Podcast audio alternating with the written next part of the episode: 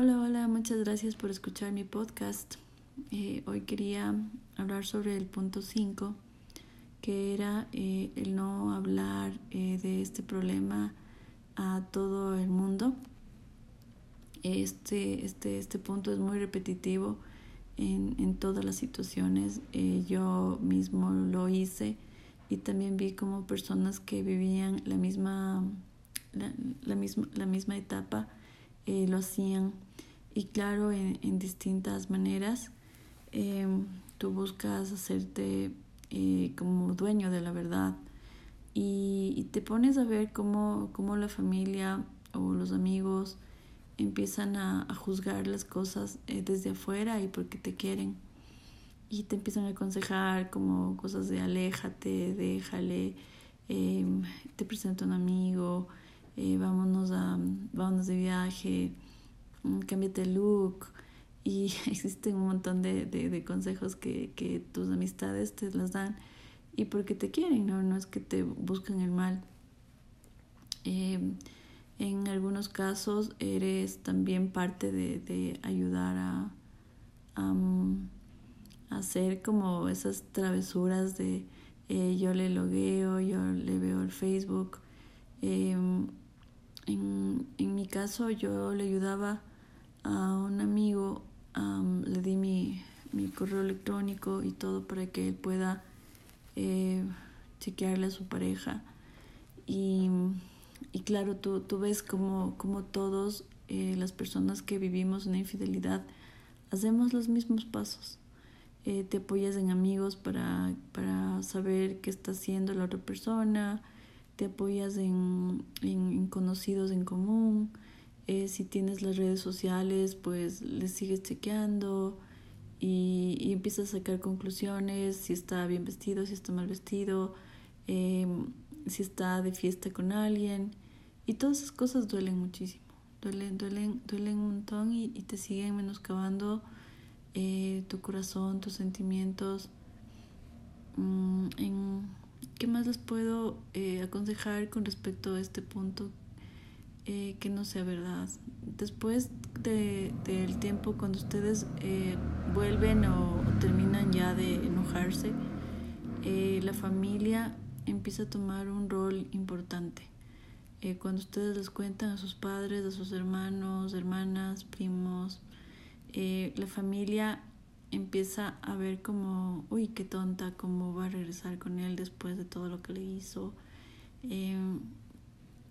eh, las mamás pues eh, con, más razón eh, le, le, odian literal a, la pareja y, y, ya es complicado volver a, a retomar una, una, amistad o una buena relación con los primeros familiares. por lo que yo les recomiendo más bien que, que antes de, de hablar piensen qué hubiera pasado si eran ustedes las que fallaban y que sus esposos hubieran empezado a avisarle a todo el mundo, a contarle a, tus padres, a tus hijos, eh, a tus amigos, a tus jefes del problema. Y e iban dejándote por el camino como, como desprestigiándote y, y, claro que es la verdad que, que te equivocas pero pero que no, no llegue a más porque en verdad limpiar ese, ese nombre es bien complicado después.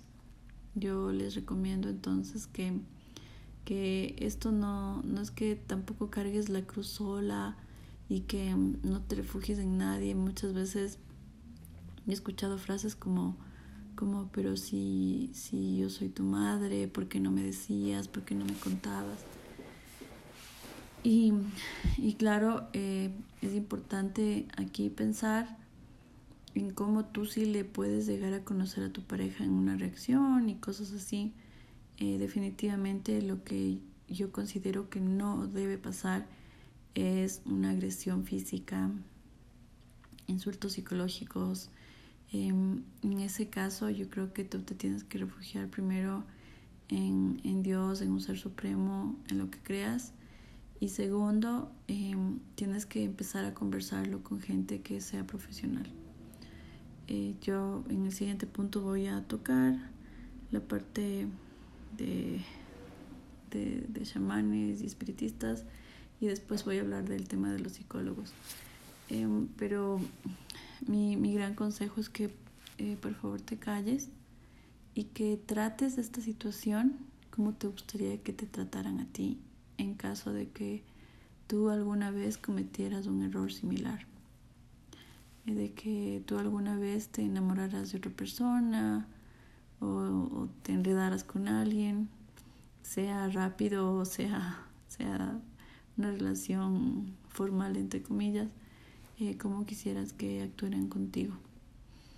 El, actuar al revés, eh, créeme, lastima muchísima gente y en muchos casos esa, esos comentarios y esas verdades lastiman para siempre a las personas que tú más quieres y que te quieren.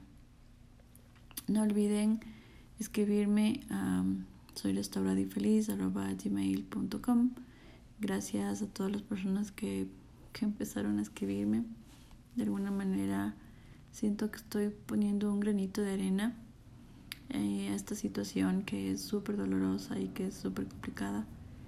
Eh, no se olviden de ponerse bonitas, de, de dar gracias, de, de irse a hacer algo que les guste mucho. Y la tarea ahora quisiera que, que sea de, de hacer una lista de cómo quieres que te traten a ti si es que la situación fuera al revés. Eh, cómo quisieras que, que, le traten a tus hijos si es que la situación fuera al revés. Eh, si fuera un hijo tuyo, si fuera un hermano tuyo el que, el que falló, cómo quisieras que a él le trataran en esta situación. Porque antes que que, que este problema está el ser humano, un ser humano que en, en otra temporada voy a hablar sobre, sobre eso, sobre las carencias y sobre el por qué eh, la gente te falla, porque esto tiene una razón de ser detrás de esto. Mm, algo que no lo entiendes ahora y que es complicadísimo entenderlo, porque uno se cree víctima y no ves el pasado de la persona, no ves lo que han vivido y, y tanto tu pareja, tu esposo, tu esposa, como el, el tipejo o la tipeja, que vuelvo a repetir, eh, yo lo estoy llamando así por, por un tema como hasta didáctico, pero, pero también son seres humanos como tú, que se equivocan y, y que tienen cosas en su corazón, que tú las puedes llamar malas o buenas, como seres que son eh, atrevidos, eh, inescrupulosos, pero detrás de ellos hay también un niño interior que, que sufrió algo, que les pasó algo y que por eso actúan así. Entonces, eh, no se olviden de, de, hacer este ejercicio que también les va a ayudar al momento de, de soltar la lengua y que a mí también me ha ayudado. Les mando un super abrazo. Espero que estén bien. No se olviden de comer, de tomar agua, de dormir cuando puedan, de no llorar y, de salir adelante. Eh, espero que estén bien y no se olviden escribirme. Un abrazo.